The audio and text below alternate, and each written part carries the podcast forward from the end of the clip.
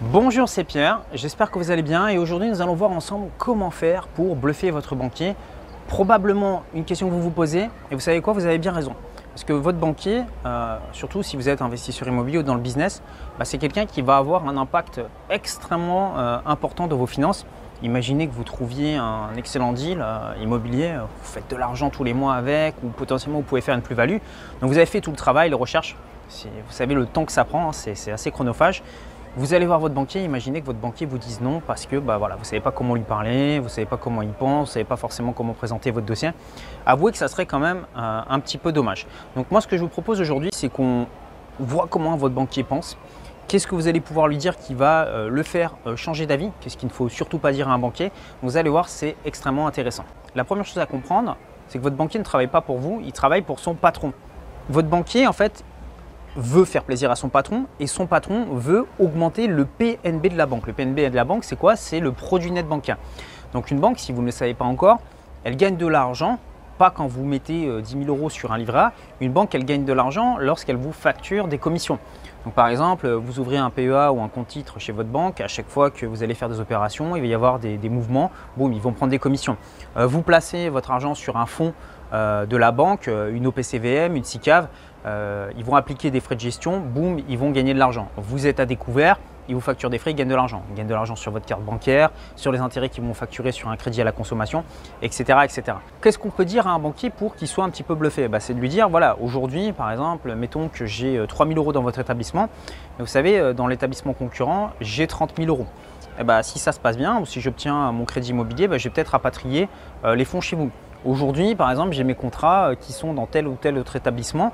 Bah, peut-être que je vais venir les rapatrier chez vous sous condition que vous me fassiez un prêt immobilier à un taux intéressant ou que vous acceptiez de me suivre alors que ma capacité d'endettement aujourd'hui est un petit peu élevée. Donc voilà, vous devez en fait donner du biscuit à votre banquier euh, lorsqu'il va vous faire un prêt immobilier. Ce qu'il faut comprendre, c'est que lui, bah, c'est un risque. S'il a le choix entre donner une enveloppe de 100 000 ou 200 000 euros à quelqu'un, bah, il va préférer la donner à quelqu'un qui va faire du business avec lui plutôt que au chasseur de taux. Hein. Euh, il faut comprendre que voilà, tous les samedis matins, quand vous travaillez en banque, vous avez des gens qui viennent vous voir et qui font les chasseurs de taux, c'est-à-dire ils viennent chercher le taux le plus bas, donc ils font tout, tout, tout, toutes les banques. Et puis bah, quand vous leur demandez est-ce que vous souhaitez travailler avec la banque pendant ces prochaines années, vous disent non, non, moi ce qui m'intéresse c'est juste un taux bas. Bah, généralement, en fait, ces personnes, elles ont tendance à être éliminées parce qu'elles n'intéressent pas forcément les banques. Deuxième chose à comprendre, si vous souhaitez impressionner votre banquier, euh, c'est comme dans une relation de séduction, hein. il ne faut pas tout lui donner euh, dès le début. Ce qu'il faut comprendre, c'est imaginons que vous ayez une surface financière, hein, vous ayez 100 000 euros et vous, vous ayez tout mis chez lui. en fait, pourquoi en fait votre banquier va s'intéresser à vous? Pourquoi est-ce qu'il va vous faire de nouvelles faveurs? Il sait déjà que tout votre patrimoine est chez lui, euh, il n'a plus de nouveaux business à faire. Euh, votre conseiller, lui, ce qui se passe, c'est qu'il est rémunéré sur le business qu'il fait avec vous voilà, tous les mois, tous les trimestres.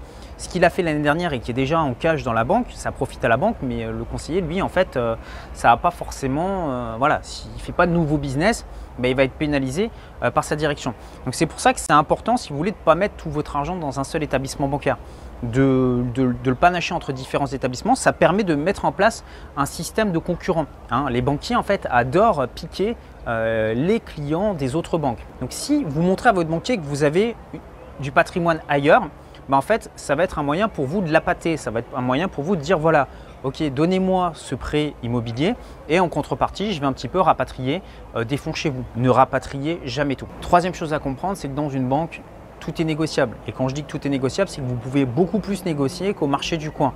Euh, les frais de votre carte bancaire, euh, les frais d'entrée que vous payez sur les différents contrats, le taux d'intérêt du prêt, les pénalités de remboursement anticipé, tout se négocie. Tout se négocie. Alors évidemment, vous avez, si vous voulez, des brochures bien standardisées où tout est marqué, le prix, etc. Mais euh, si vous demandez quelque chose avec votre banquier et que vous êtes pour lui un, bon client, il va pouvoir demander ce que l'on appelle des demandes de dérogation. Donc euh, typiquement, bah voilà, sur les prix immobiliers, ils ont des barèmes standards. S'ils se rendent compte que vous êtes un bon client, vous avez de l'argent un petit peu ailleurs, vous allez le rapatrier ici. Bah, devinez quoi, euh, le taux d'intérêt de votre prêt, subitement, miraculeusement, oh tiens, on va le baisser. Ou si par exemple vous allez voir votre banquier et vous lui dites, bah voilà, par exemple dans telle banque, on me propose un taux qui est légèrement inférieur à celui que vous me proposez, vous allez voir miraculeusement en fait ils vont pouvoir s'aligner alors que deux semaines avant c'était pas possible. Donc vraiment comprendre ça, euh, une banque elle fait du business, euh, une banque ce sont des commerçants, ils veulent vous attirer comme client. Si vous êtes un bon client, ils seront prêts à négocier beaucoup de choses. Donc En banque, aujourd'hui, il y a beaucoup de personnes qui n'osent pas demander. Ils voient le banquier un peu comme euh, voilà, le, médecin, le juge, le notaire ou je sais pas quoi, enfin, comme un, comme un espèce de notable intouchable. Alors qu'en fait, un banquier, c'est un commerçant, euh, il a des objectifs, il a envie de faire son business. Donc demandez, négociez. Il y a plein de choses que vous allez pouvoir obtenir euh, gratuitement ou en faisant dans des meilleures conditions auprès de votre banque. Quatrième chose à savoir sur votre banquier, c'est qu'il est probablement fauché. Alors ça peut paraître un petit peu bizarre parce que les gens s'imaginent, il est banquier, il doit gagner beaucoup d'argent, il sait gérer les finances, etc. Eh bien non, euh, un banquier en fait, n'oubliez pas qu'il se classe dans la catégorie des salariés d'accord? Donc plutôt euh, classe moyenne. Donc généralement, bah, qu'est-ce qu'il fait un banquier? Il suit les conseils de la classe moyenne. Donc il achète euh, sa résidence principale, il investit, il épargne un petit peu euh, tous les mois, etc. il a une seule source de revenus qui est son salaire. il paye ses impôts plein pot puisqu'il bah, est salarié, hein, il est dans la classe moyenne, donc c'est celui qui se fait fonctionner le plus. Et en fait, il va dire aux personnes, bah, faites comme moi, c'est-à-dire voilà, ayez un niveau de revenus plafonné, épargnez un petit peu tous les mois. Voilà, c'est quelqu'un en fait qui n'a pas de résultat. Ce pas forcément des investisseurs immobiliers, ce sont pas des entrepreneurs. S'ils étaient investisseurs ou entrepreneurs, bah, ils auraient quitté leur job depuis bien longtemps parce qu'ils gagneraient beaucoup plus d'argent euh, qu'une euh, personne qui est salariée.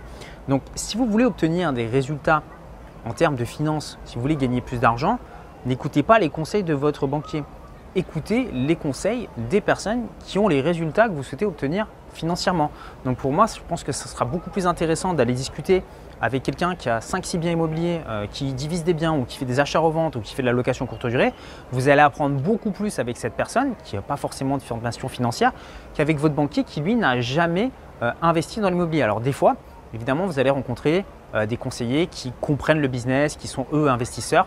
C'est extrêmement rare, mais voilà, si vous tombez sur ce type de conseiller, à ce moment-là, vous allez pouvoir discuter un petit peu plus en profondeur avec lui. Mais souvent, en fait, les conseils qu'on va vous proposer ou les, recommandations qu'on va, vous faire votre banquier, voilà, c'est mettre un petit peu d'argent de côté euh, sur du long terme, euh, sans prendre euh, trop de risques. Et lorsque vous allez leur parler d'investissement immobilier, généralement, ils vont vous proposer deux choses soit d'acheter votre résidence principale, qui, euh, jusqu'à preuve du contraire, ne va pas faire rentrer d'argent dans votre poche euh, tous les mois. Et la deuxième chose, ils vont vous proposer des investissements euh, en défiscalisation. Donc voilà, toutes les lois Pinel, Duflo, Borloo, Robien, enfin tous ces trucs-là qui généralement bah, s'avèrent être des très mauvais deals, sauf pour le promoteur immobilier, pour la banque qui prend sa commission dessus. Cinquième chose à savoir, si vous souhaitez impressionner votre banquier, c'est que vous devez parler le même langage que lui. Donc je vais vous donner un exemple, c'est des termes qui peuvent faire un petit peu peur au début, mais vous allez voir, c'est relativement simple. Euh, en fait, votre banquier, ce qu'il veut, c'est faire du PNB. Le PNB, c'est du produit net bancaire, donc pour traduire voilà, du chiffre d'affaires, du bénéfice.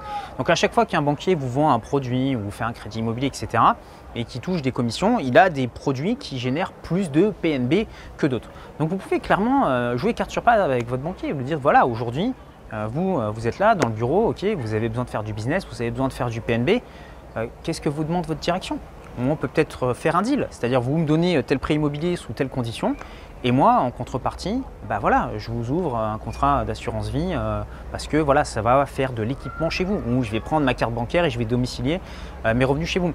Des fois, en fait, il faut savoir être intelligent, c'est-à-dire que accepter de perdre un petit peu d'un côté, si de l'autre côté, sur votre prêt immobilier, vous gagnez 10 000 euros, si de l'autre côté vous perdez 200 euh, euros sur un contrat, au final euh, vous faites toujours un bénéfice de 9800 euros. Alors ça, il y a peu de personnes euh, qui le comprennent, c'est-à-dire il y a des personnes en fait qui veulent gagner sur tout, c'est-à-dire ils veulent voilà tout payer le moins cher possible, obtenir les meilleurs taux, etc. Il faut comprendre que voilà vous avez une relation de business. Il faut que les deux parties soient gagnants. Donc parlez de ça avec votre banquier. Comment est-ce que vous pouvez faire pour augmenter son PNB Une chose que vous allez pouvoir dire à votre banquier, c'est voilà, lui parler d'équipement. Ce qu'il faut comprendre, c'est que les banquiers sont objectivés sur deux choses. L'équipement, donc c'est le nombre de produits que vous allez avoir chez eux. Donc exemple d'équipement, vous avez un plan d'épargne logement, vous avez une assurance vie, vous avez un PE. Là, par exemple, vous êtes équipé de trois produits. Donc, le banquier, en fait, plus vous allez en fait euh, avoir d'équipement chez lui, bah, plus quelque part sa direction va être contente. Donc ça n'a pas forcément besoin d'être des trucs qui sont extrêmement chers, mais voilà, vous lui dites je vais euh, faire de l'équipement chez vous, on va ouvrir euh, trois contrats, quatre contrats, voilà, là il va être content. Ou le banquier va être objectivé sur la collecte, sur la collecte moyen long terme. Donc typiquement, ce que je vous disais, voilà, vous avez un petit peu de l'argent dans une autre banque, vous le rapatriez chez lui, il va être content, ça va lui faire plaisir. Donc si vous jouez le jeu avec votre banquier, vous faites par exemple deux, trois petits contrats, vous rapatriez euh, par exemple 10 000 euros chez lui, en fait, derrière, lorsqu'il va présenter euh, votre dossier de prêt, vous allez demander une dérogation au niveau du taux, vous allez demander euh, bah, des conditions avantageuses sur votre prêt immobilier. Bah, devinez quoi? Ah bah, le directeur d'agence, il va mettre sa signature avec son tampon, il va dire, bah voilà, lui, on lui fait un taux en dessous de ce qu'on propose aux clients ordinaires. Et voilà, parce que vous avez accepté à un moment donné de perdre un petit peu, vous avez gagné beaucoup de l'autre côté, vous parlez le langage des banquiers et vous gagnez de l'argent. La sixième chose à savoir, c'est que vous n'avez pas forcément besoin d'être riche pour intéresser ou impressionner votre banquier. Donc ça, c'est quelque chose qu'on entend euh, tout le temps. Euh, voilà, a que les riches qui intéressent les banquiers, etc. Euh, dans la réalité, c'est faux. comment ça se passe de l'autre côté de votre conseiller En fait, ce qu'il faut savoir, c'est que chaque personne qui est, client en fait, dans, une, dans une banque rentre dans une catégorie. Bon, évidemment, votre banquier vous dira jamais qui vous a pré-ciblé ou mis dans telle ou telle catégorie. Vous avez par exemple les personnes qui sont ciblées pour leur vendre des crédits conso. vous avez des personnes qui sont ciblées euh, par exemple, comme étant euh, étudiants et potentiellement futurs clients. Euh, vous avez des personnes qui sont ciblées équipements. Donc eux, ils vont vouloir leur vendre des contrats de prévoyance, des assurances santé, etc. vous avez des personnes qui sont ciblées comme étant débutant dans l'épargne, donc commencer à mettre en place des versements programmés tous les mois. Et vous avez les personnes qui ont de l'argent euh, à côté, alors eux, le but, ça va être de rapatrier les fonds. Et ensuite, vous avez euh, les euh, primo-accédants ou les investisseurs immobiliers.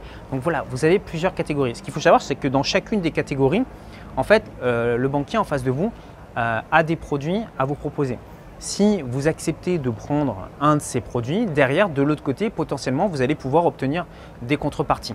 Donc voilà, le, côté, oui, les banques ne prêtent qu'aux riches, etc. La réalité, c'est faux. Moi, j'ai prêté beaucoup d'argent quand j'étais banquier euh, à des personnes qui n'avaient pas forcément euh, d'apport à des personnes qui démarraient dans la vie active. Évidemment, lorsque vous êtes banquier, vous regardez les chiffres de la personne, vous regardez combien cette personne génère euh, tous les mois, est-ce qu'elle a des revenus stables? Bah, si c'est le cas, à ce moment-là, vous allez pouvoir euh, débloquer des prêts immobiliers. La septième chose qui va impressionner votre banquier, c'est de le quitter. C'est de dire, voilà, j'ai fait du business avec vous pendant tant d'années, euh, voilà, j'ai mis mon argent chez vous, je domicilie mes, mes salaires et mes revenus chez vous, j'ai tel et tel crédit chez vous.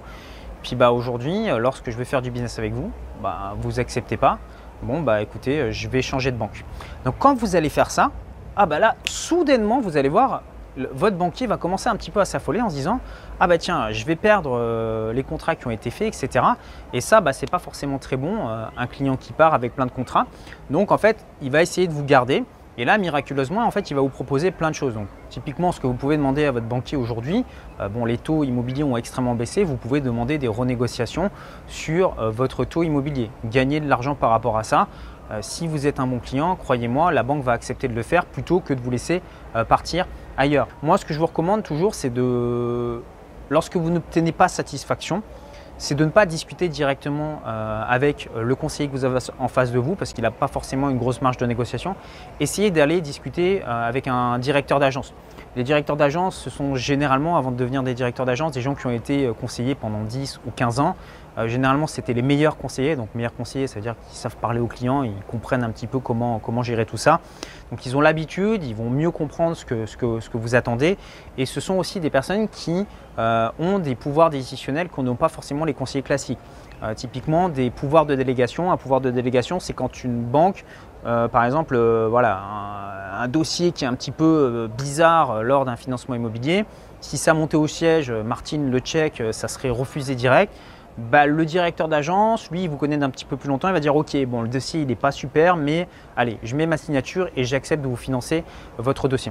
Donc toujours aller euh, discuter avec son, directeur d'agence. Maintenant, vous souhaitez peut-être en savoir plus sur tout ce qui touche aux banques et à l'investissement immobilier. Donc ce que j'ai fait, c'est que j'ai préparé pour vous euh, une heure de formation offerte qui vous montre comment faire pour investir dans l'immobilier quand on part vraiment de, zéro. Vous allez également avoir accès une conférence offerte dans laquelle je vous montre combien je génère avec mes biens immobiliers. Pour y accéder, c'est très simple, je vous invite à cliquer sur le petit carré ici vous retrouvez le lien juste en dessous dans la description. Vous entrez votre adresse email et vous allez recevoir ces vidéos au fur et à mesure.